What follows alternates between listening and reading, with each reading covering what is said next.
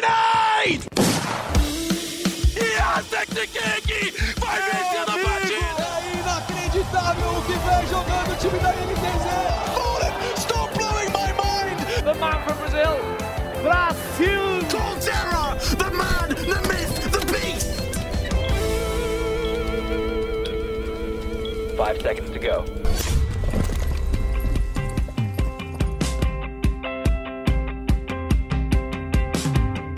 Aí, tá começando o Early Game. Eu sou Alessandro Jodar e hoje a gente vai discutir o Academy do CBLOL. Será que tá cumprindo com o seu papel? Qual é a avaliação que a gente pode fazer depois desse primeiro split? Para esse papo eu tô aqui com os Antins, que é da casa. Fala Zantins, tudo bem? Salve Jodar, salve rapaziada. Tranquilo? Tranquilo, é nóis. E o Rafael Bianco tá aqui também, o Foguete. Fala, mano, tudo bom? E aí, Jodar, e aí, pessoal? Bom dia, tudo certo e vocês? Certinho. Breno Deolindo, também conosco. Você viu que eu fui bem descolado agora, né? Mandei um mano logo na abertura para me conectar com a juventude aí. Um programa jovem. certo. É isso. Fala, galerinha. É. Breno, então você já é, inicia o assunto aí. Conta pra gente quais são os caras que estão no Academy que a gente bate o olho e fala: peraí, isso aqui não me cheira, não me cheira muito a. A, a, a Categoria de molecada." base. É, entendeu? Se eu falasse fala mano com eles, eles, eles, eles iam dizer, é isso aí, mano, entendeu? Já tá na, na mesma, no mesmo papo de tiozão ali, entendeu? A gente tem aí como nome principal, né, o Goku, que foi meio do Flamengo na, na temporada passada, foi campeão com o Flamengo e agora vai assumir a função de suporte. A gente tem dois jogadores da Rensga, que já estão no cenário há bastante tempo. O Marf, que chegou a ser campeão do CBLOL em 2017 com a Team One. E o Erasus, que também tá no cenário há bastante tempo. A gente tem na PEN o Skybart, que também jogou bastante tempo na Team One, o cara super conhecido do cenário. E o PBO, que estava no elenco principal do Cruzeiro no split passado. Nesse segundo split agora ele foi substituído pelo Drop, né, de certa forma, e acabou descendo pro Academy da Netshoes Miners. Então a gente tem esses nomes aí que não são tão jovens assim. Uhum. E aí, Rafael Bianco, eu te pergunto: é bom, na verdade, que você tenha esses jogadores e eles ajudam a passar a sua experiência para os mais jovens? Não adianta você só ter a molecada legal, ter um outro nome ali para compor e, e- e- transmitir esse conhecimento? Ou não? Ou tá meio com uma cara esquisita? Deixa o campeonato com uma cara meio esquisita que foge à proposta inicial. Então, Jodar, eu vou jogar minha opinião logo de cara, que eu acho que, em âmbito geral, é legal, sim. Acho que esses caras têm uma experiência pra passar pros mais jovens, não sendo, tipo assim, extremamente dominado por eles, tendo, ah, sei lá, uns três caras mais experientes pro time, eu acho que acaba sendo legal. Mas acho que a gente tem que tomar cuidado também. Se, se a gente for olhar o primeiro split, por exemplo, o Goku, que jogou no mid, que é a posição original dele, que ele foi campeão do CBLOL, jogou Mundial e tudo mais, ele, pô, dominou ali basicamente a lane em vários jogos e acabou ajudando o time a ser campeão desse primeiro split do, do Academy, né? Agora ele acabou sendo movido para suporte, vai jogar em uma nova posição. Acho que aí pode ser interessante, até para ver se, é, se, se a gente tem um novo suporte bom assim para o cenário. Às vezes, se ele quiser de, de fato voltar a se dedicar bem a jogar, porque essa saída dele para Academy foi ele querendo se afastar um pouquinho, né? É, mas se ele quiser voltar a fazer parte mesmo desse cenário, ele pode às vezes voltar como suporte para o CBLOL principal, é uma opção interessante. Mas, assim, como são esses cinco nomes no geral, tem alguns outros nomes também que poderiam estar nas equipes principais e tudo mais. Eu tenho a opinião de que é interessante. Acho que tem que tomar cuidado. Mas, como por exemplo, não tem espaço para todo mundo no, no CBLOL principal, na liga principal, acho que é interessante sim. É legal que tenha um pessoal mais experiente para passar é, essas experiências e tudo mais do cenário para a garotada. Zantins, para você é interessante ter essa mescla? Ou na verdade ela acontece é, não, não necessariamente com, com o objetivo de, eh, de fazer com que os jogadores mais experientes se conectem com os mais novos, mas por ocasiões pontuais ali, como, como por exemplo o caso do Goku, que ah, decidiu dar uma afastada, então vai ali, você tem uma segunda opção.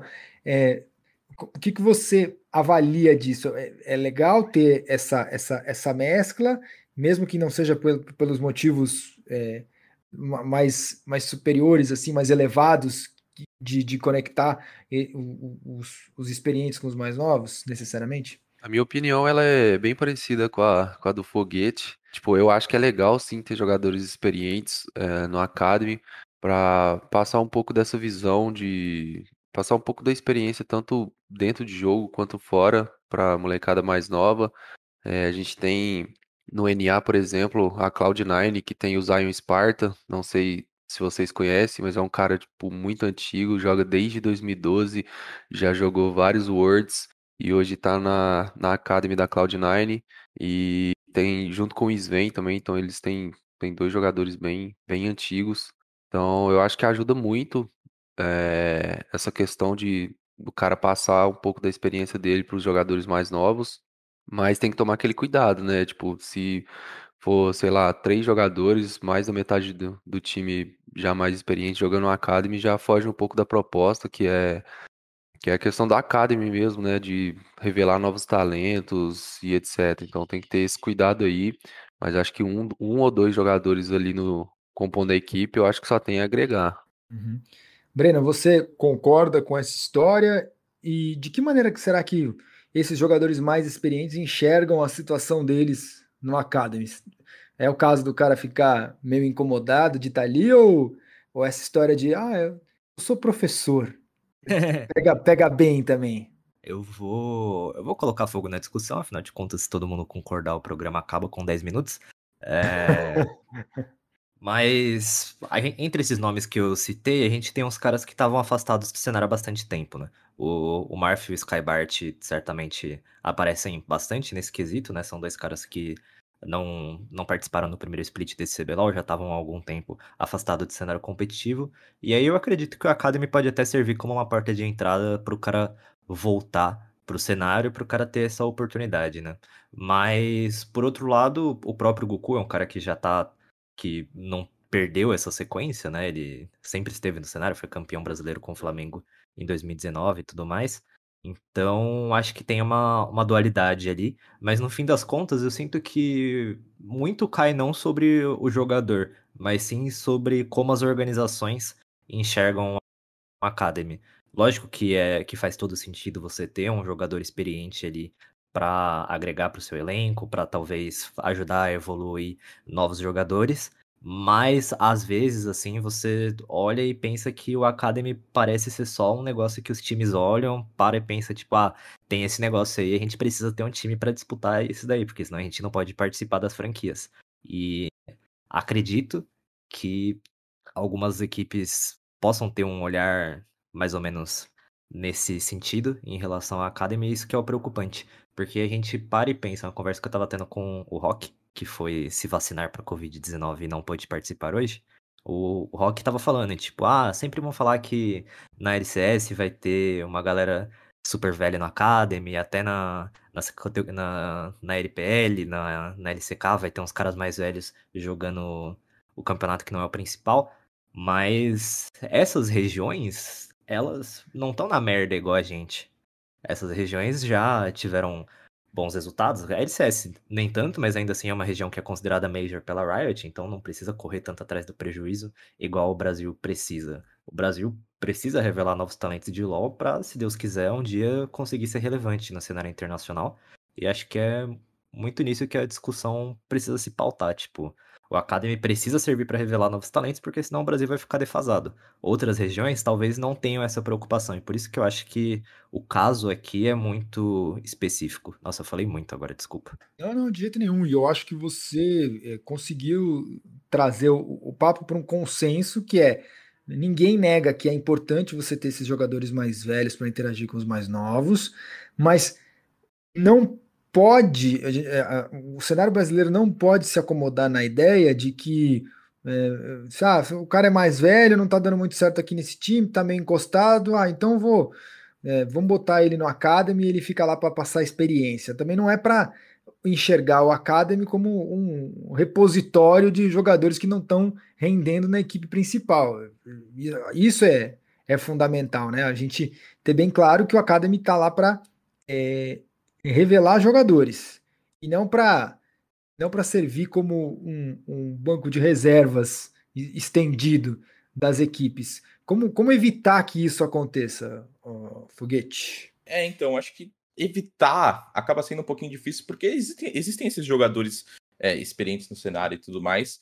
É, mas acho que o time tem que fazer um planejamento. Acho que o Breno falou muito bem dessa questão de que talvez os times não estejam tão interessados no projeto. E a gente tem o um exemplo do próprio Flamengo, que delegou essa administração do, do Academy para a CNB. A CNB, que é uma organização já afastada do cenário principal, é, não aplicou para franquias, por exemplo, mas mesmo assim já não estava disputando o CBLOL. E nos últimos anos ela estava cuidando de um projeto de categorias de base. Ela tem se especializado em desenvolver novos talentos.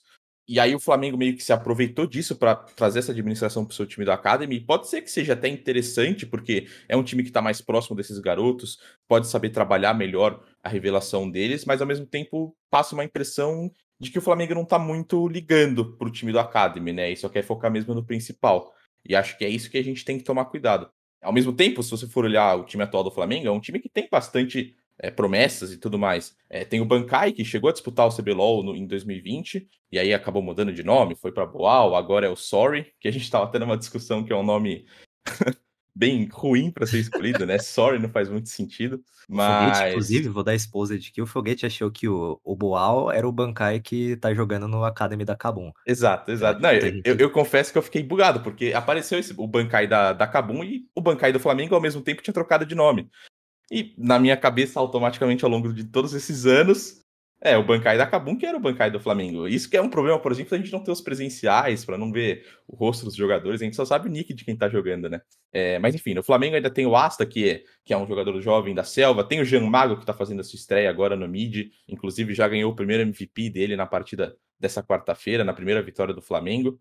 É, e aí tem o Absolute jogando no, na, como atirador, justamente porque teve essa troca né? O, o, Netuno, que foi uma das grandes promessas e um dos talentos desenvolvidos no primeiro split do, do Academy, acabou sendo promovido, porque o Absolute pediu para se afastar. Ele disse que não estava 100% adequado ao ritmo de treinos do Flamengo, foi até uma decisão meio em cima da hora, e aí o Absolute acabou vindo jogando na Academy. É, o que pode mostrar um pouco dessa falta de planejamento do Flamengo, talvez, de não, não ter esse atirador reserva, por exemplo, porque o Absolute, ele disse que ia se afastar, focar em streams, mas ainda tá nesse cenário competitivo. Né? E o Goku, que a gente já comentou um pouco também, enfim. Zantins, você ter esse componente do caos aí, um pouquinho, talvez até no certo desleixo das equipes com o Academy, de ah, não tá dando certo aqui, eu, eu jogo para lá e, e lá, e lá fica. Isso pode de alguma forma é, é, ser bom ou pode é, não necessariamente afetar o desenvolvimento desses novos jogadores? É aceitável que você tenha essa, esse espaço para manobra é, das equipes e, e, e tudo bem? O que você acha de como você enxerga é, os times que podem tratar o Academy desse jeito? Compromete o desenvolvimento dos novos jogadores é, essa aparente falta de planejamento que às vezes aparece? Acho que isso soa mais como um último recurso ali do, do time. Ele tem um jogador que não está se encaixando ali na, na line principal, na line do CBLOL, e, e tipo, ele meio que testa o jogador no Academy, já nessa, nessa pegada de, tipo, passar experiência para os jogadores mais novos e etc. É, eu acho isso positivo até certo ponto, eu acho que, que deve ser algo testado previamente, ver se faz sentido no projeto e não, tipo, mano, a gente precisa usar esse cara, deixa ele ali mesmo que não não, não esteja em sintonia com o time, eu acho que isso é prejudicial. Então, mas eu acho que, tipo, faz sentido testar, faz sentido ter o cara ali. É, se é algo que muitos times fazem, muitos times lá fora fazem, é, de ter jogadores mais experientes, então é algo que funciona. Mas eu também concordo muito, acho que foi com o que o Foguete falou em relação a que a gente precisa revelar nossos novos talentos. A gente é uma região aí que vem vários e vários anos não tendo um desempenho bom lá fora. Então ter, ter caras novas, ter um, jogadores novos, novos talentos, pode ser que ajude a gente muito nisso. A única questão que me preocupa um pouco é em relação ao desenvolvimento desses jogadores. Tipo, a gente vê, a gente viu agora, né? Todo mundo viu agora na prática que o competitivo ele é muito diferente solo que é praticamente outro jogo. Então a gente teve aí o Jean Mago na estreia dele, que é um jogador tipo excelente individualmente. É, não é à toa que terminou top 1 da solo kill e é uma das streams mais vistas, porque ele é realmente muito bom. Só que chegou no primeiro jogo, na estreia dele, e a gente viu que o buraco não é mais embaixo. Que as estratégias, elas, quando bem utilizadas, elas sobressaem o, micro, né? quando o macro é bem, bem setado. Então, tipo, o draft não foi tão favorável para ele. Ele tava numa matchup que não era muito boa e caiu num jogo que realmente não tinha o que ele fazer, mesmo ele sendo muito bom mecanicamente. Então, acho que para um time de novos talentos assim funcionar, é, meio que tem que suprir na questão da staff. Então, eu, eu, na minha opinião, se fosse fazer um time com cinco jogadores promessas de solo kill e que tem bastante ponto, que são muito bons individualmente, teria uma comissão técnica mais. Uma comissão técnica maior, talvez um posicional coaching para cada rota, é, um coach, um auxiliar. Então, acho que tem que ter um acompanhamento maior para esses jogadores novos do que se tiver um ou dois veteranos ali que pode ajudar mais nessa questão. Mas aí é quase utópico, né? Tipo, É, pensar né? que a gente não tem tanto investimento pra, pra staff em algumas equipes, até no principal, imagina na Academy, né? É, exatamente, mas é, posicional coaching é algo que a gente, eu acredito que poucas equipes têm, né? Tem aí uns jogadores é, mais, mais veteranos que acabam assumindo essa função, que é o caso do Riev, ele é posicional coach suporte da, da Loud.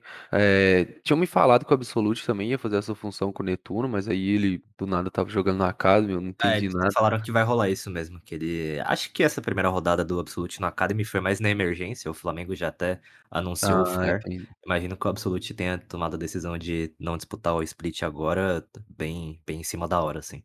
É por isso que rolou tudo isso, mas acho que ele nem entra, nem mencionei ele no começo, porque acho que foi uma substituição ali de emergência, que ele decidiu mesmo nos últimos dias, que não ia disputar. Ah, saquei, saquei. Então, eu acho isso muito importante porque foi algo que eu já passei. Eu já tive a experiência de, de trabalhar com, com um positional coach. Tipo, é algo que ajuda muito, velho. Porque você tá jogando ali, você comete alguns erros, acontece algumas coisas que acaba passando despercebido ali na hora do jogo. E tem o review. Às vezes acaba sendo cinco jogos por bloco, então, tipo, você jogar, ver o review e depois assistir seus cinco jogos minuciosamente, você acaba, acaba que não dá tempo, tá ligado? Se você fizer isso, você acaba não jogando solo kill e vai acabar pecando em outra coisa. Então tem um cara ali do seu lado anotando os pontos, é, os pontos mais micro, né? Mais direcionado àquela rota ali para te passar o feedback depois, te abre muita visão e acelera muito sua evolução. Então, acho que seria primordial aí para um time de de jogadores mais crus, né, do cenário, que não, não tem experiência competitivo, para eles acelerarem a evolução e chegarem num nível alto num, num período de tempo menor. Olha só a importância né, disso que o o Zantins trouxe. O olhar de quem é, é, viveu o- na pele o cenário profissional, o positional coach. Cara, como é diferente então você pegar um jogador que estava meio encostado ali no time principal, joga lá na academy e fala: Não, mas ele tá ensinando os meninos aí, ele tá guiando a molecada. Pô, mas não é assim. Quem vai guiar a molecada? Tem, tem o cara que, é, que tá ali anotando a jogada, que não tá envolvido é, é, dentro do, do, do game como, como é, chamador ou isso aqui. Não, é alguém que tá vendo de fora, vai chamar o, o, jovem num canto e falar: Ó, você fez isso aqui, você tem que fazer aquilo outro. O, o- caminho é por aqui, não por ali. É um outro olhar, é uma outra visão. Eu concordo quando o, o Breno fala, ah, mas você não vai ter verba para contratar um cara para cada para observar cada jogador, isso é, é inviável. Por outro lado, a gente tem que entender que agora nós estamos num momento de franquia. Então, assim, a intenção do Academy é revelar jogador para melhorar a, a- a nossa liga é, nacional e com isso fazer com, com que ela tenha uma projeção maior, se, se destaque lá fora, com o time brasileiro tendo sucesso lá fora, isso vai gerar mais mídia, vai gerar mais hype. Então, é também um investimento da própria liga e é um olhar que a liga tem que ter, que, que as equipes têm que ter como exatamente isso, um investimento. Então, ó, não, a gente, em vez de ser, é, vai pagar um jogador aqui que vai estar encostado, ah, como, como é que a gente faz para desencilhar esse contrato e em vez de ter esse cara que vai estar lá só para compor um, um elenco, que tudo bem, passa a experiência ali, mas será que é melhor você ter um jogador experiente conversando com a meninada ou você tem um, um técnico dedicado para o Academy que vai ser um técnico para ir lá e, e ensinar e tal? E, e- e a gente não pode confundir também, e isso é, não é só no Academy, acho que qualquer categoria de base tem, tem essa tem que ter essa, essa filosofia muito clara, essa separação. uma coisa é você ser o campeão, outra coisa é você revelar bons jogadores. Então não é porque o time foi campeão que o trabalho de revelar jogadores está sendo bem feito. É como mensurar isso? É complicado, é difícil, porque a tendência é você olhar e falar: oh, o Flamengo fez um bom trabalho no Academy, foram campeões, venceram a Fúria 3 a 1 e tal. Tinha um jogador experiente passando o seu conteúdo ali para os demais. Mas se, será que é isso mesmo? Será que é, os meninos que tiveram ali não foram um pouco carregados também? Se, será que eles tiveram a orientação, os toques que eles precisariam ter para poder chegar no CBLOL, jogar na liga principal e estarem mais prontos? Então, Breno, diante dessas, dessas questões, vou jogar o negócio de volta para você. Convém a gente falar em, em colocar como uma, uma possibilidade, né, a falta de recursos como uma justificativa para que esse trabalho não seja é, é mais, mais dedicado assim é, para o Academy, que não tenha um olhar mais fundo? Cara, longe de mim opinar sobre a situação financeira das organizações, até porque eu não conheço, mas acho que uma coisa que entra muito nessa discussão é o formato de franquias em si. O formato de franquias ele foi pensado para dar uma estabilidade para os times, para eles conseguirem se planejar ao longo prazo. Então, o Academy, naturalmente, assim como o time principal, ele pode ser um projeto a longo prazo, porque você vai ter aí dois, três, quatro anos para você formular exatamente como que você quer que a sua divisão de base seja, né? E então, pensando nessa maneira, faz até um pouco mais sentido você investir numa, coaching staff mais sólida e tudo mais do que um ou outro jogador experiente que teoricamente vai agregar ao, à equipe, mas você não sabe como que vai rolar a sinergia dele com, com os outros jogadores, como que ele vai se sentir jogando uma categoria de base, sendo o jogador mais experiente. Então acho que pensando no longo prazo, uma coaching staff bem estruturada me parece uma solução muito melhor do que ter ali um ou dois jogadores mais velhos, né? E o formato de franquia está aí para isso. Ele surgiu justamente para os times brasileiros conseguirem ter essa estabilidade e pensar no longo prazo, né? Com certeza. É, é, isso que eu acho também. Não passa só pela decisão particular de cada equipe, mas passa também pelo olhar da liga. E, e todos os, todo mundo quer ser campeão. Esse é o, o interesse maior. Qual é a, a, prioridade de qualquer time que está no CBLOL? É ser campeão, não é revelar jogador, é revelar jogador para ser campeão. Então é, é, é, claro que a maior parte dos investimentos vai, vai ser focada nisso, em, em montar um time que venha a ser competitivo para, quem sabe, terminar em primeiro lugar. Mas, ainda mais agora que estão todos juntos, que todo mundo senta na mesma mesa, essa estrutura de bastidores do Academy tem que ser, tem que ser é, de fato pensada. E é, é, acho, que, acho que esse é o ponto do episódio, né? É, é discutir. O Academy está cumprindo com a sua função? A função é revelar novos talentos. E é possível revelar novos talentos se você não se dedica para isso, se você vai levando. No fim das contas, esse, esse é o nosso debate. E, e tudo que a gente tem, vem conversando aqui a, a, até agora, né, nesse, né, quase na metade aqui do, do, do early game, me leva a crer que é, é difícil acreditar que uma, um talento vai, vai surgir ali espontaneamente. Você precisa dar condições para que isso aconteça. E, e aí, Foguete, jogando agora para você, será que o CBLOL, é talvez um split seja pouco para gente, a gente analisar isso. Será que o CBLOL ganhava mais com a livre concorrência do que era um circuito desafiante, em, em que, bem ou mal, os jogadores é, que não tinham tanta exposição, que é, ainda não estavam no Tier 1, mas entravam lá e, e tinham que sobreviver.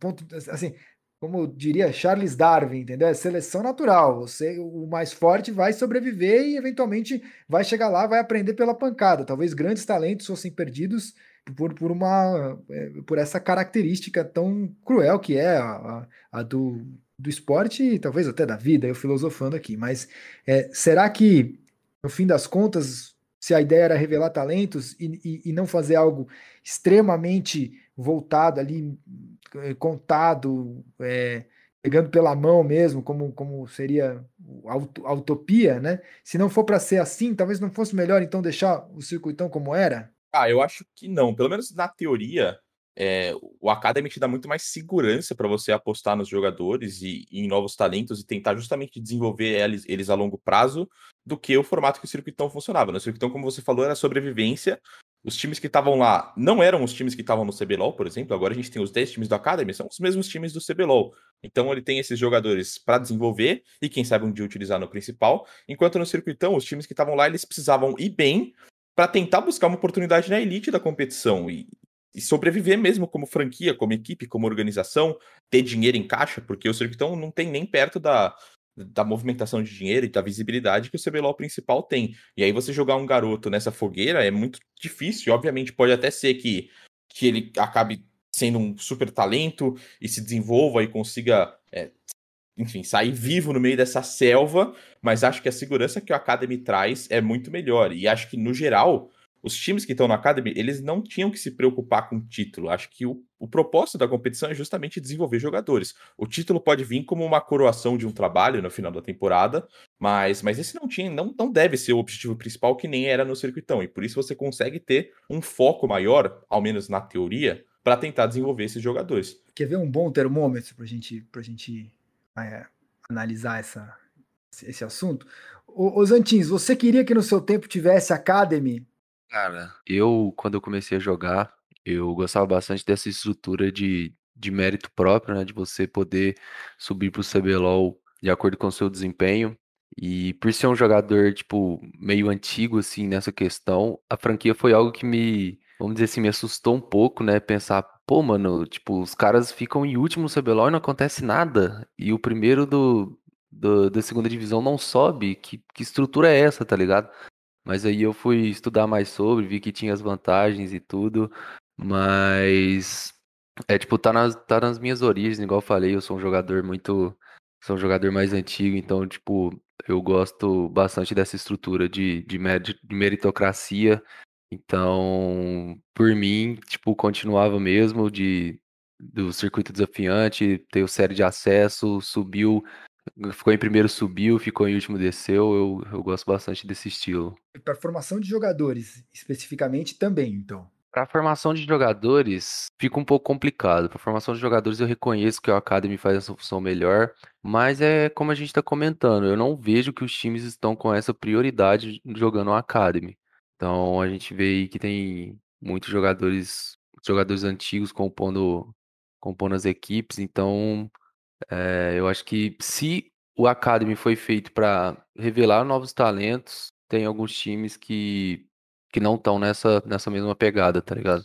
Então, essa é a minha visão sobre isso. Uhum. É, é, eu acho que é, é difícil mesmo, né? É, a gente fala, é sempre bom frisar isso também. Né? A gente está em contato com as equipes, faz as entrevistas, acompanha o cenário é, a fundo, mas nós não estamos nós não temos acesso ao que acontece do lado de lá. Né? Então, muito da nossa análise vem com, com, com o olhar de quem está observando de fora. Né? Não que isso precise ser dito, né? acho que as pessoas entendem isso, até quem é quem, quem trabalha com o cenário, que é quem está sob as nossas lentes agora aqui, mas é, dizendo que, bom, humildemente, nós, olhando de fora, ficamos com essa sensação, né, Breno, de que é, é, parece que a, a prioridade não está sendo exatamente a formação. Sim. É, dando os nomes aos bois aí, eu gosto bastante do, do planejamento da Red Kennedy Academy nesse primeiro momento. É, é porque mistura um pouquinho do entretenimento ali com o que a gente quer ver, no fim das contas, que é o desenvolvimento de jogadores. A Red Kennedy, desde o primeiro split, ela tem dado oportunidade para uns guerreiros de solo kill aí que estão no cenário há trocentos mil anos e nunca conseguiram se encaixar no competitivo. A gente teve o Shaquin aí, que é, como o próprio nome diz, um famosíssimo Monoqueen que se aventurou no, no profissional no último split. E nesse segundo a gente tem também o Sora Red, que é um ADC que já deu muito pau em pro player na solo kill, que tá no Challenger há trocentas mil temporadas e nunca conseguiu uma oportunidade. Então, gosto bastante desse planejamento inicial da Red para a sua categoria de base. Por outro lado, a gente tem aí o, o PBO no Academy da Miners, que era o Cruzeiro antes. E aí eu até dá pra passar um pano, porque ah, teve toda a troca de Cruzeiro pra Eflix de Eflix pra Netshoes Miners. Mas, pô, o PBO é um cara que não tava atuando tão bem mesmo em 2019 quando ele chegou nos playoffs. Tipo, era um. Não era um jogador acima da média nem nada. Não era um cara que nem o Goku que foi campeão do CBLOL, que se destacava entre os meios e realmente pode agregar bastante, tanto em gameplay quanto em experiência para a equipe. Ele é um cara que provavelmente não teria oportunidade no, no, no time principal, tanto que foi rapidamente substituído pelo Drop no primeiro split, e que no Academy não sei se, se ele pode agregar tanto assim, tipo, o planejamento da Miners no geral é um pouco estranho, porque se você pega para pensar o primeiro split, o Cruzeiro estava indo muito mal no primeiro split. Era um time, um time bem fraco, um time muito inconsistente e que foi se encontrando ali no fim com o piloto e o Cephs entrando no, no meio e na, e na selva, né, respectivamente. E aí você vira o split e o Nosferos, que foi pro Academy justamente para dar espaço para o piloto, volta a ser titular. E aí, para que, que serviu o Academy se o, o piloto que estava jogando bem esteve na melhor fase do, melhor fase do Cruzeiro e agora Netshoes voltou para a categoria de base, dando espaço para outro cara que já está aí no cenário há tanto tempo e ainda não conseguiu se firmar. Eu sei lá, até fico, fico só pensativo com essas coisas. No mundo ideal, seria o caso assim, pô, um outro time fala assim, ah, o PBO não vai ficar mais no, no Miners. Eu vou trazer o PBO e vou colocar no meu time de Academy, porque eu preciso de um ADC, tenho quatro moleques aqui, eu quero um ADC experiente para passar, pra passar é, é, informação para eles, passar conhecimento para eles. Então eu vou trazer o PBO para jogar no meu Academy. Isso é diferente, né? E, e porque a, o que acontece? Você acaba também, Zantins, você concorda comigo, você expõe o jogador. Porque eu, eu, aí o Breno fala, pô, o PBO, não, não sei se ele tinha que estar tá lá. Porque fica a, a ideia de que se o, não tem rebaixamento de time, mas fica a sensação de que tem rebaixamento de jogador. Aí você tira o cara do CBLOL e você bota na Academy. É um rebaixamento pro, do jogador. Não fica um pouco essa sensação? Nossa, isso foi profundo, hein?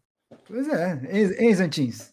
Não, realmente fica assim. É, acho que isso é inevitável. O cara jogando CBLOL vai jogar o Academy, tipo, todo mundo vai olhar com esses olhos. Mas o que eu ia falar, pegando muito nesse ponto do PBO, é que muitas vezes é, o jogador ele agrega para a equipe mais do que o telespectador tá vendo.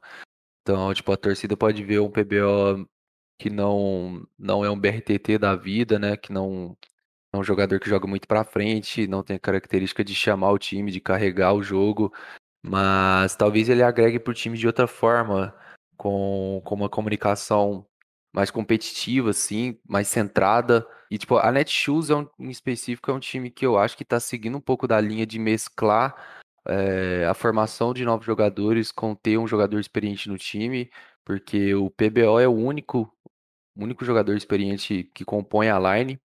Então, eu acho que apesar de, de ser um time meio desacreditado aí, que todo mundo não bota muita fé, na minha visão é um time que está cumprindo esse papel. É, como eu falei, ele só tem o PBO ali de jogador experiente e o resto da line é só jogadores novos.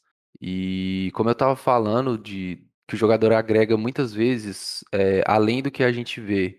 Então eu, dou um exemplo mesmo que aconteceu com a Kabum, com o Riev. O Riev, ele foi um jogador que muita gente não dava, não colocava muitas fichas, né? Questão mecânica, assim, achava que ele não era o melhor suporte.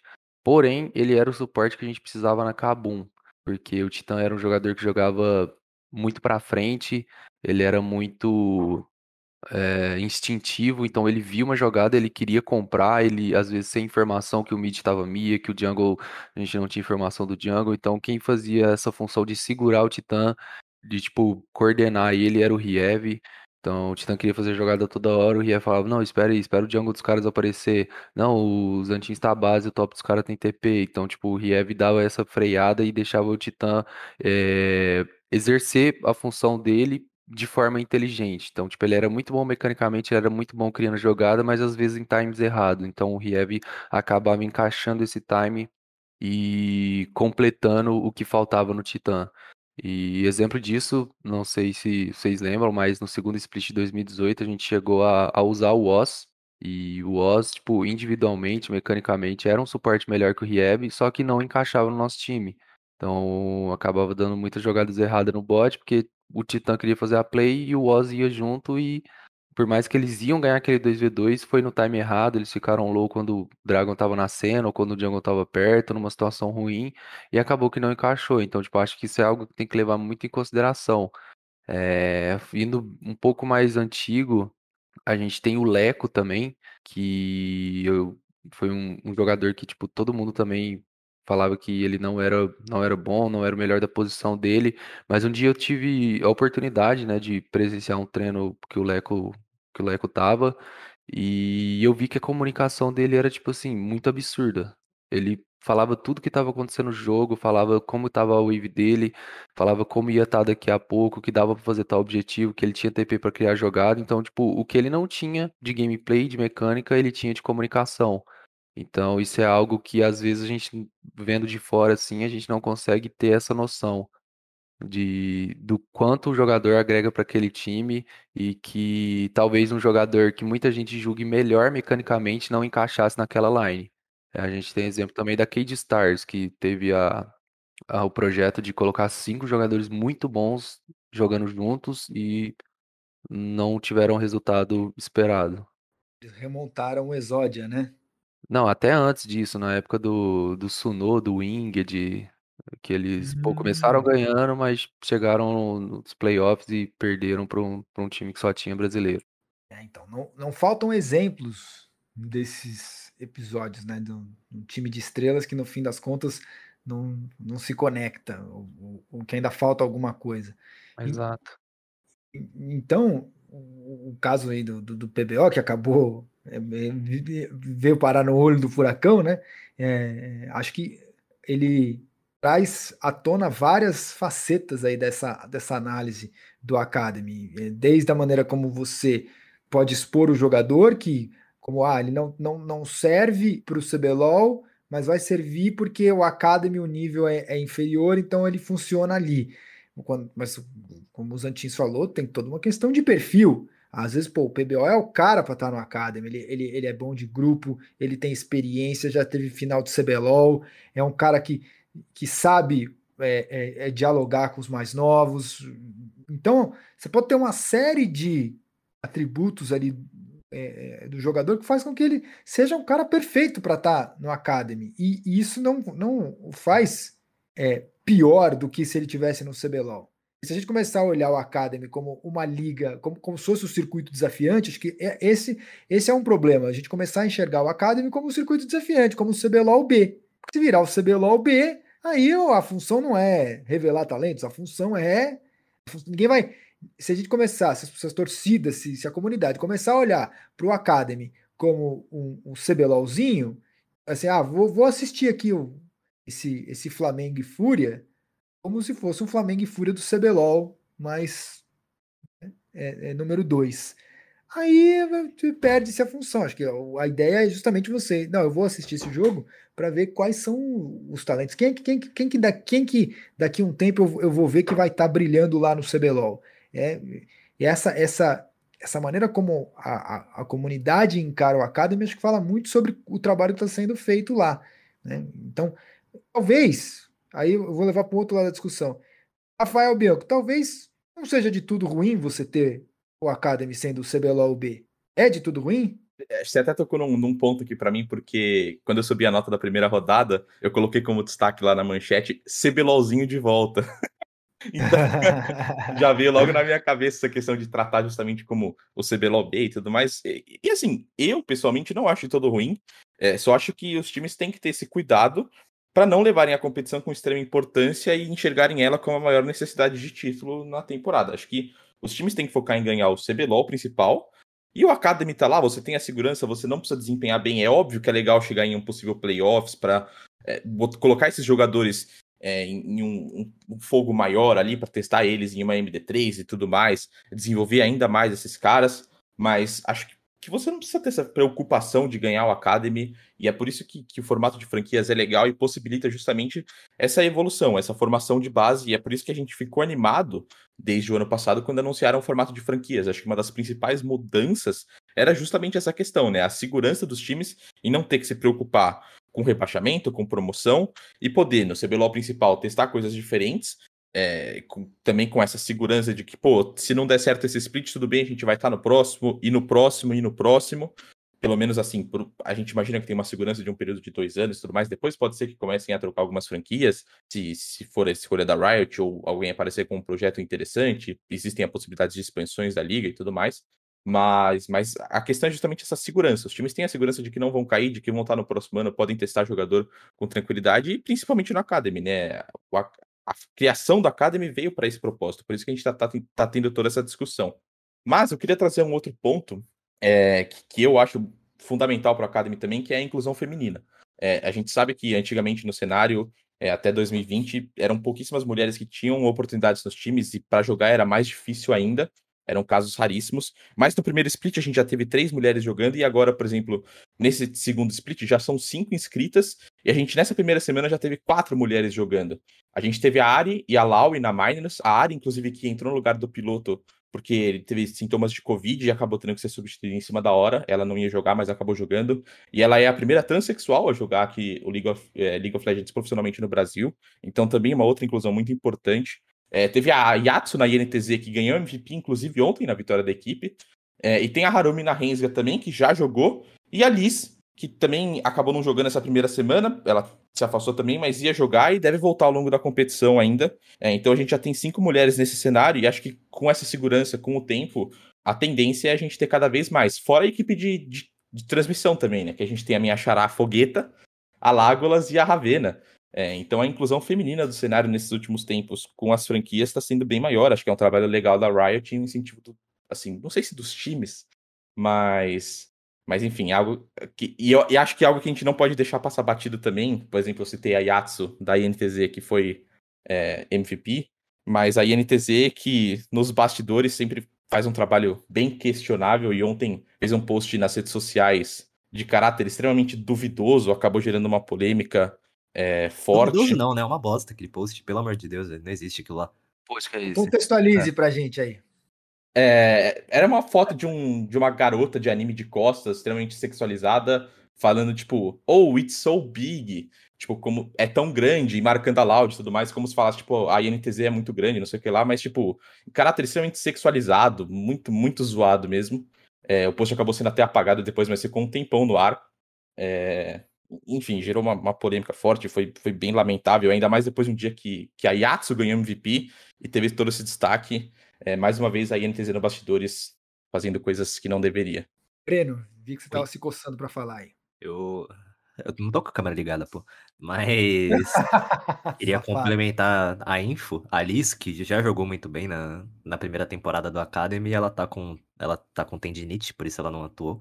E o Brains, que é o menino que ficou famoso por farpar o BRTT durante os playoffs do CBLOL, entrou no autofill na jungle e jogou um absurdo no primeiro jogo. Não cheguei, a, não assisti o jogo da Loud ontem, mas o primeiro jogo dele foi muito, muito, muito, muito bom.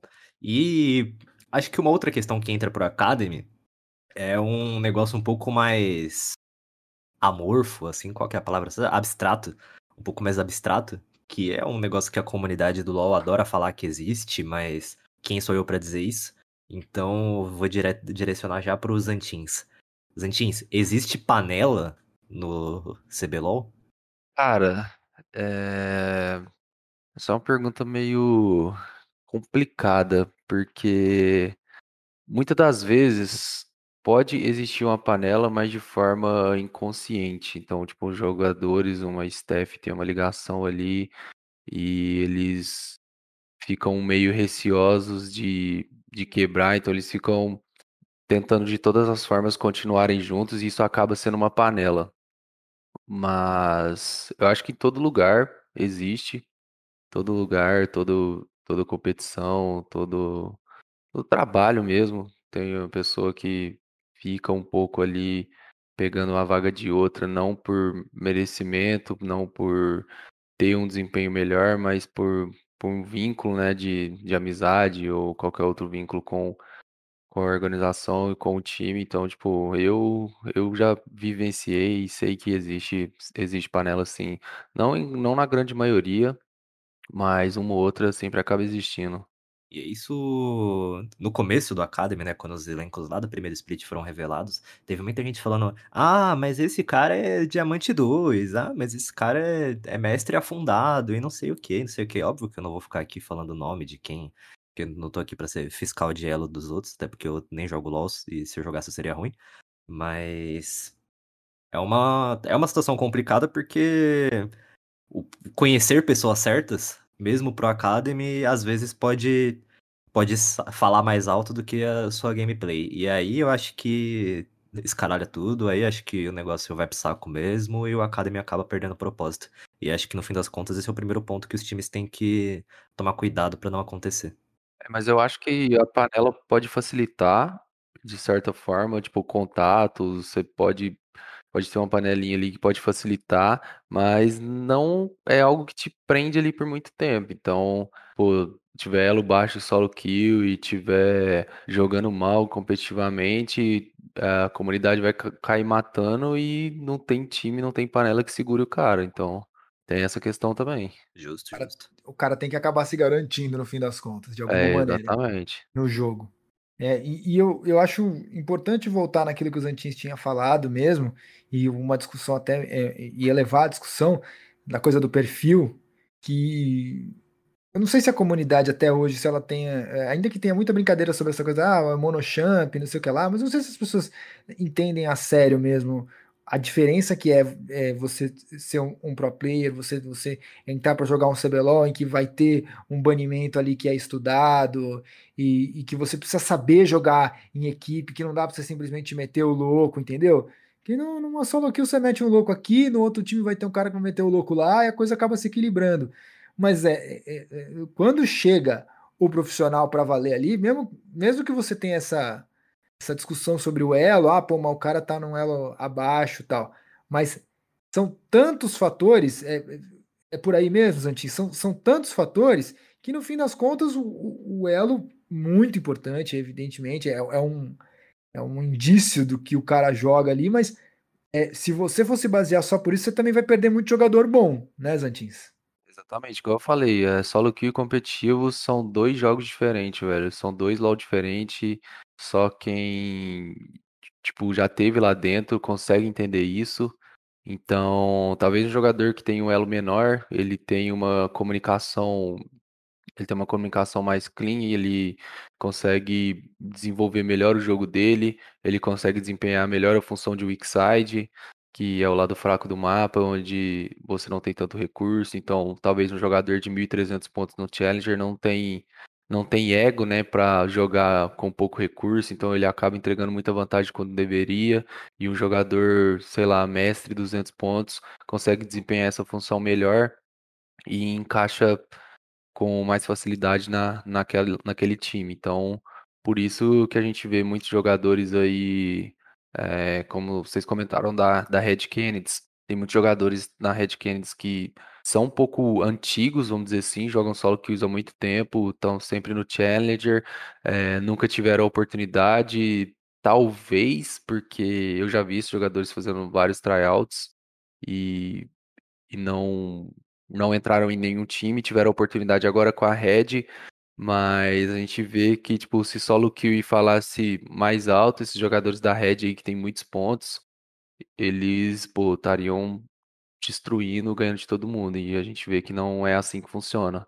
Outro exemplo também que eu já falei, que vale ressaltar de novo, é o exemplo do Jean Mago, que a questão da, do draft, a questão de como o jogo se desenrolou, deixou ele num cenário que ele não tinha muito o que fazer e muita gente pode ter visto isso com outros olhos, né? Quem tem uma visão mais competitiva, entende mais do jogo, sabe que Gianmarco estava numa posição que não tinha como ele ter jogado diferente daquilo, mas muita gente olha os status e fala, caralho, Gianmago é muito ruim, ou então, tipo, ah, hypamos o Gianmago e, e ele chegou e foi afundado, ele foi afundado, não, ele afundou, ficou sem CS atrás, não sei o que, então tem toda essa questão aí que, que vale ressaltar. Um negócio que pode parecer uma bobagem, Às vezes o cara tá num elo melhor, mas ele fala inglês. E aí você, precisa- e aí você tem um coreano no time, entendeu? E- Exatamente. E aí, sabe? Ah, pô, mas o cara é- tem não sei quantos pontos, mas não sabe falar goodbye. E aí? Como é que você. Entendeu? Vai ser só ping? É melhor você ter um cara que só, só, só se comunica por ping ou um cara que fala a mesma língua do outro? É justo. Só contextualizando o que o Zantin estava falando, o, a Red tá 0-2, né? Perdeu pro. Não lembro de quem ela perdeu o primeiro jogo, mas ontem ela perdeu do Flamengo. Justamente numa bela partida do Jean Mago, inclusive, que pegou MVP, jogou muito de knock. E o primeiro jogo, o Jean Mago tomou um counter muito ferrado no, no draft. Ele, a última escolha do, do Flamengo foi para ele, que foi o, foi o Silas. Mas a, o last pick ainda assim era do era da PEN e eles pegaram o Lucent que tipo espancou o Giamago desde o começo do jogo, então não foi culpa dele, foi totalmente counterado no draft e não tinha muito o que ele fazer ali não. É, não foi só nem questão de matchup do mid, né? Foi a questão do draft como um todo, porque eles tinham pressão praticamente todas as rotas, tinham matchup boa na jungle, então é, não tinha janelas, né, pra reverter a matchup do mid. O Sylas, ele é um campeão que se ele pega uma vantagem, ele consegue lanear bem contra o Lucian, mas ele estava sendo pressionado o jogo todo, o jungle tava dando cover pro mid, ele não podia abusar das janelas que ele tinha, então, tipo, você jogar assim contra o Lucian, é aquilo que a gente viu mesmo. O cara vai pressionar, o cara vai ficar CS na frente, e aí quanto mais vantagem o cara pegar, mais difícil é voltar pra partida. E foi justamente o que aconteceu. A Red perdeu na primeira semana, pra, no primeiro jogo, aliás, pra Loud, naquela boa Loud, né, partida que do foi o- Brains. Foi o jogo bom do Brains, eu lembrei agora também. Bem, gente, nós estamos chegando no nosso late game aqui. Tem alguma coisa do, do CBLOL Academy que faltou a gente abordar aí? O que vocês acham? Eu acho que faltou a gente citar o nome de Betão, que tem o melhor nome, obviamente, de todo o Academy.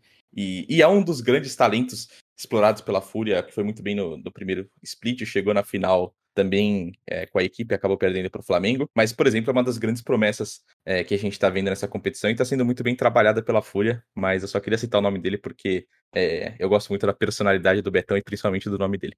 Então é muita mídia, muita gameplay também. Companheiro de posição dos Zantins aí, você já, já deu uma olhada nele, Zantins?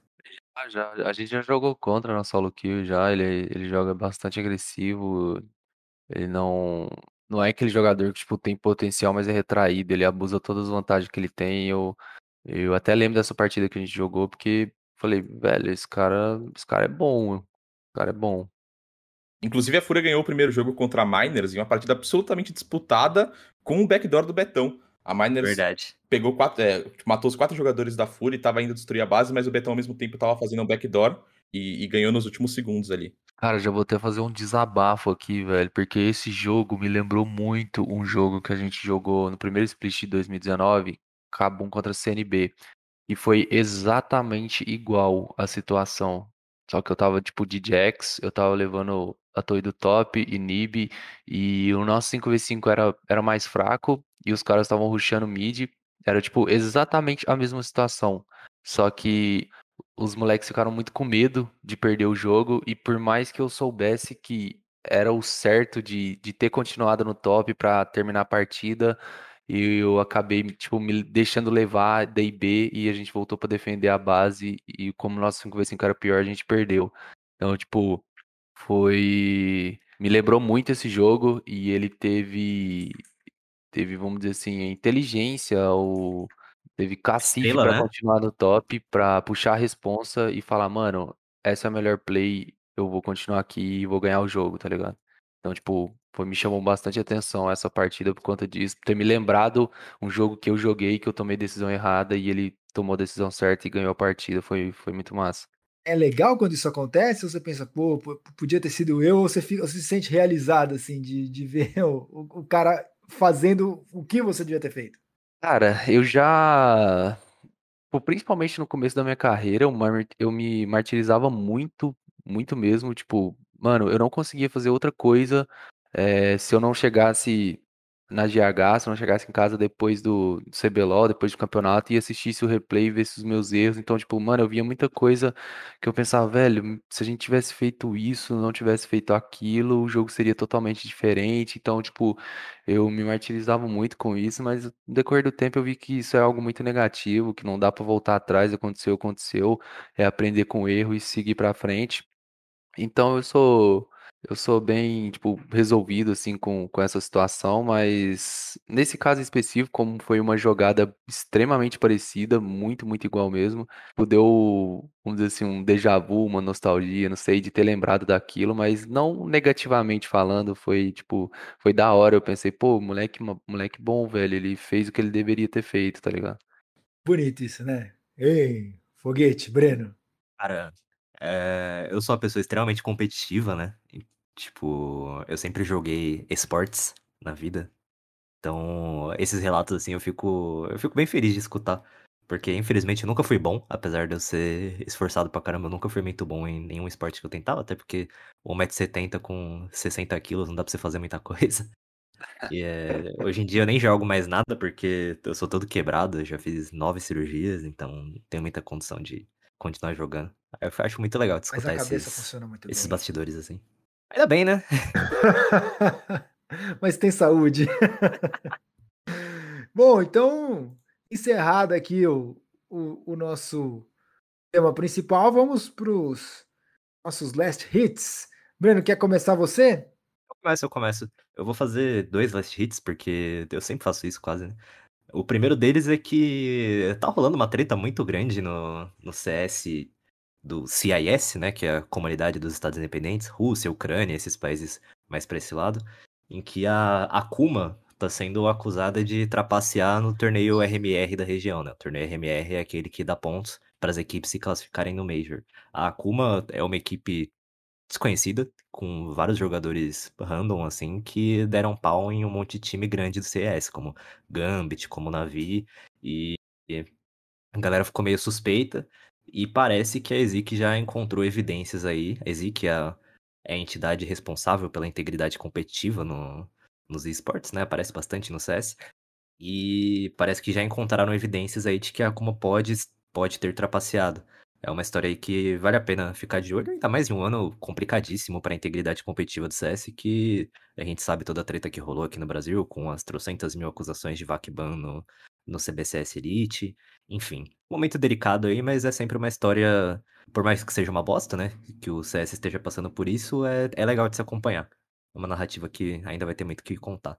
E tem E3, né? Essa semana a gente tem. A gente começa os, os eventos que circundam, circulam esse grande, essa grande festa dos games, que não tem nada a ver com esportes, mas tá tudo ali, né? Então assistam os- as conferências da E3, são sempre momentos legais, divertidos de se acompanhar. Eu lembro da primeira conferência de E3 que eu assisti em 2009, que foi quando eles revelaram Kinect, que na época ainda chamava Projeto Natal, justamente idealizado por um brasileiro, por isso que tinha esse nome. Então, e na época foi, tipo, muito meu assunto durante um mês, assim. Então assistam a E3, é um evento super legal, apesar de não ser mais presencial, por motivos óbvios, é, é bem divertido. Que pena que o Kinect não foi pra frente, né? Sempre foi uma tecnologia que, que eu curti muito. Inclusive, tive do Xbox 360 e tenho do Xbox One, que está do meu lado aqui agora, mas, enfim, não tem jogos e, e foi uma tecnologia descontinuada, mas que era bem legal. Vou até embalar meu last hit já. Vou fazer dois também, mas rapidinho. Queria só destacar que a Riot revelou o calendário do- da próxima etapa do Valorant Champions Tour. A gente vai ter a competição voltando no dia 3 de julho. Antes vai ter, um pouquinho antes, vai ter aquela, aquele classificatório aberto para as equipes e tal. Mas os jogos mesmo entre as equipes, né, no final de semana, começam no dia 3 de julho. é, e elas vão até o dia 8 de agosto, inicialmente naquele formato de Challengers. E depois vai ter a final brasileira entre os dias 12 e 22 de agosto, naquele mesmo esquema que vai valer a classificação para o Masters de Berlim. Então os times vão ter um pouquinho mais de descanso aí até julho, basicamente. Bom período para eles treinarem, para se adaptarem. Tivemos bastantes mudanças no cenário de Valorant. E, enfim, vamos ver se, se essa etapa vai trazer novos frutos e um resultado um pouquinho diferente no, no próximo torneio internacional, que vai ser o Masters de Berlim.